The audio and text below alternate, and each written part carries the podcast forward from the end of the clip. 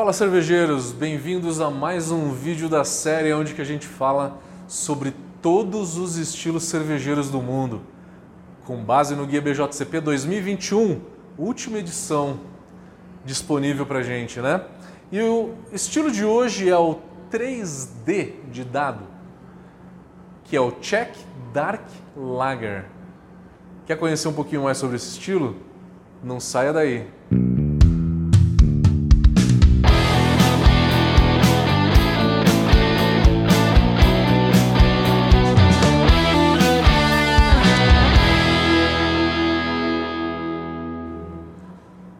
Essa é uma série produzida pela Brau Academy em parceria com a cervejaria Campos do Jordão.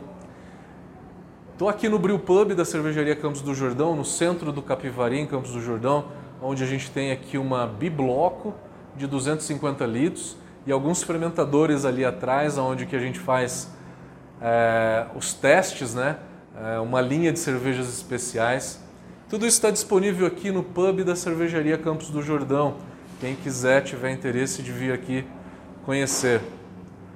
Vamos falar então sobre o estilo Dark Lager. O estilo Dark Lager, ele é um estilo... Vocês sabiam que no primeiro concurso da Brau Academy, o estilo vencedor foi uma Dark Lager? Isso mesmo.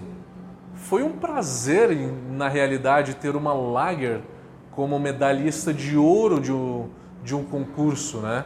De um concurso de cervejeiros caseiros. Meu amigo Ricardo Simoni, que ganhou essa medalha de ouro. Foi uma cerveja excelente. Não tinha como não dar a medalha de ouro para ela. Vamos entender um pouquinho mais sobre ela? Graduação alcoólica da Czech Dark Lager. Ela vai de 4.4 a 5.8 de álcool. Mesma faixa da Amber Lager, né? Exatamente a mesma faixa, de 4.4 a 5.8. A gente sempre sabe que as cervejas ficam no meio da faixa. Então essa cerveja ela vai ter por volta de 5% de álcool. Né? Na maioria dos exemplares vai ter uma graduação alcoólica é, por volta de 5. A coloração dela vai de um marrom até um quase negra, né? A cerveja negra seria uma Russian Imperial Stout, que seria a cor mais intensa que a gente tem. Mas ela vai de um amarronzado, né, aquele amarronzado de uma Brown Ale, de uma Porter, né, até numa cerveja marrom escura, quase negra, quase muito escura. O amargor dela fica entre 18 e 34 IBUs de amargor muito parecido com a Czech Amber Lager, que foi o estilo anterior, que era de 20 a 35. Uh, Czech Amber Lager de 20 a 35 e a Dark Lager de 18 a 34. Amargor muito próximo. Então, com esse amargor, você vai sentir um equilíbrio muito grande entre o maltado e a lupulagem dessa cerveja. Essa é uma cerveja que vai ter malte torrado para chegar nessa cor. O malte torrado ele pode ter uma intensidade de baixo, praticamente inexistente, até uma intensidade média alta, dando uma certa complexidade para essa cerveja, que eu acho que é o mais interessante. A que a gente julgou lá no primeiro concurso da Brau Academy, isso foi em 2017, né?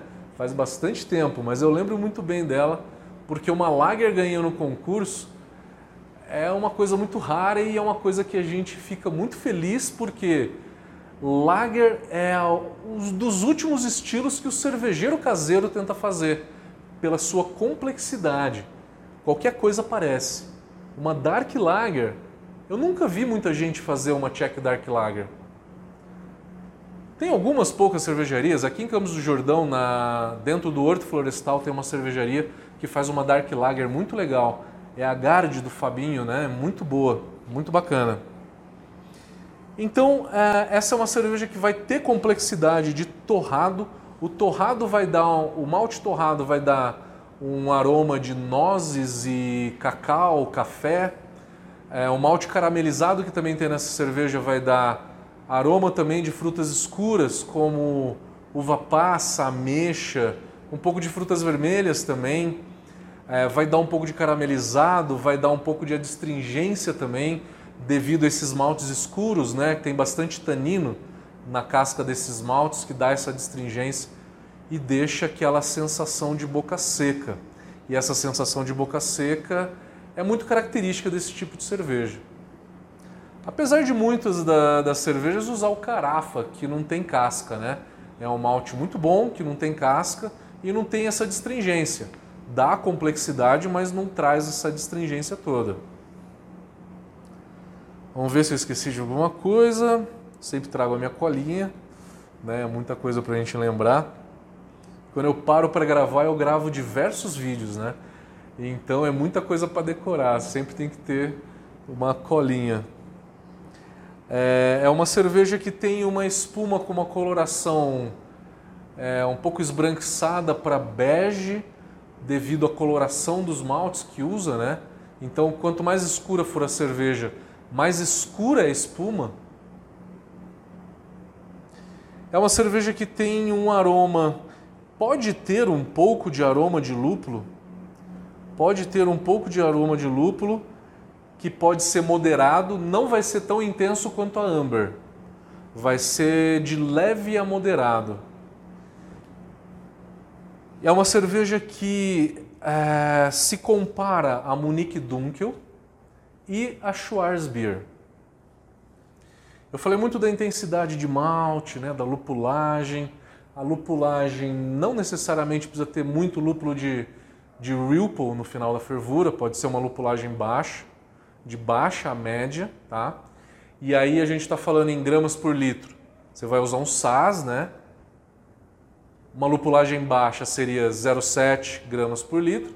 Uma lupulagem intermediária seria 1,2, 1,5 gramas por litro a 0 minutos no Ripple, né? Ela é uma cerveja que surgiu há 500 anos atrás, em 1499, com a cervejaria Fleco. É um nome tcheco, né? É difícil até de pronunciar. É uma cervejaria pequena, né, que começou a fazer esse estilo e está aí até hoje. Comparando essa Czech Dark Lager com a Dunkel, a Dunkel ela ela é muito mais encorpada, ela tem muito mais malte caramelo do que a Czech Dark Lager. E a Dunkel tem uma lupulagem realmente bem baixa bem baixa. Então a Czech Dark Lager ela vai, ela vai se destacar pelo uso do malte torrado, que fica evidente na Dark Lager, que na Dunkel não fica. Então essa é a grande diferença entre a Munich Dunkel e a Czech Dark Lager. Eu acho que a intensidade do malte, que o torrado fica evidente na Dark Lager, mas na Dunkel não. E a lupulagem na Dark Lager ela também tem um pouco de aroma, coisa que na Munich Dunkel não. Comparando a Czech Dark Lager com a Schwarzbier, a diferença vai ser o seguinte: complexidade de malte é mais ou menos a mesma coisa, coloração também. Só que a Schwarzbier não tem aroma de lúpulo. É um aroma de lúpulo de bem baixo, se tiver. A tcheca pode ter um pouco mais de aroma de lúpulo. Essa talvez seja uma diferença. A Schwarzbier, geralmente, ela tem Munique na base. Não só Munique, né? é Pilsen e Munique. E o Munique tem aquela finalidade de dar um pouco de cremosidade, dando uma textura mais cremosa, uma textura mais cremosa é, e mais leve para essa cerveja. É uma característica comum de uma Schwarzbier. Já uma Czech Dark Lager, essa cremosidade ela existe, tá? mas talvez não seja tão evidente quanto numa Schwarzbier. Fica muito próximo, vou ser sincero, uma Schwarzbier de uma Czech Dark Lager realmente fica muito próximo. A Dry Stout já não, a Dry Stout tem 4% de álcool, tem um corpo muito mais baixo, né? Do que uma Czech Dark Lager, que tem mais complexidade, tem mais corpo, tem mais álcool. A Dry Stout tem 40, 50 IBUs o amargor da Dry Stout é muito maior do que o da Dark Lager. Só que a Dry Stout não tem aroma de lúpulo, tem só amargor. Já a Dark Lager pode ter um aroma de lúpulo mediano. Chegamos então ao final da nossa Dark Lager. Espero que vocês tenham gostado e a partir de agora a gente começa a falar de estilos mais interessantes, né? São estilos mais interessantes que eu espero que vocês estejam gostando mais. Os primeiros foram Americans Lagers, International Lager, mas agora começa a coisa mais interessante, né? Gostou? Dá um like, ajuda o nosso canal, se inscreva também e clica no sininho para receber notificações. Estão gostando do jeito que a gente está fazendo, explicando? Tem alguma sugestão? Tem algum comentário? Por favor, coloque nos nossos comentários. E fiquem atentos no próximo vídeo. Valeu!